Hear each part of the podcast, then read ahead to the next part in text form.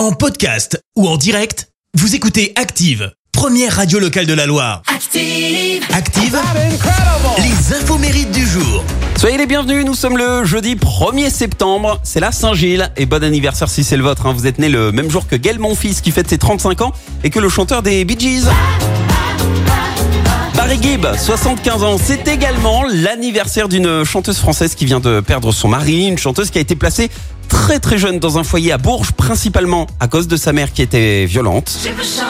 Pour. Vous l'avez reconnu, il s'agit de Lame.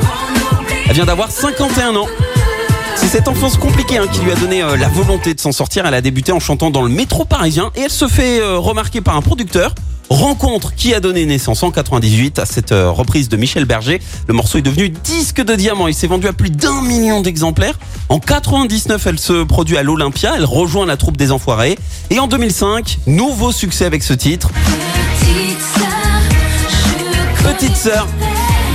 Et puis après, bah pouf, fin du triomphe pour l'âme. Alors, qu'est-elle devenue? Eh bien, après avoir sombré dans la dépression, l'âme s'est relevée grâce à sa participation, euh, souvenez-vous, dans Danse avec les stars, c'était en 2021.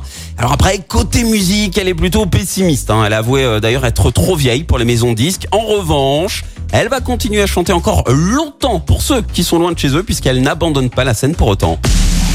La citation du jour.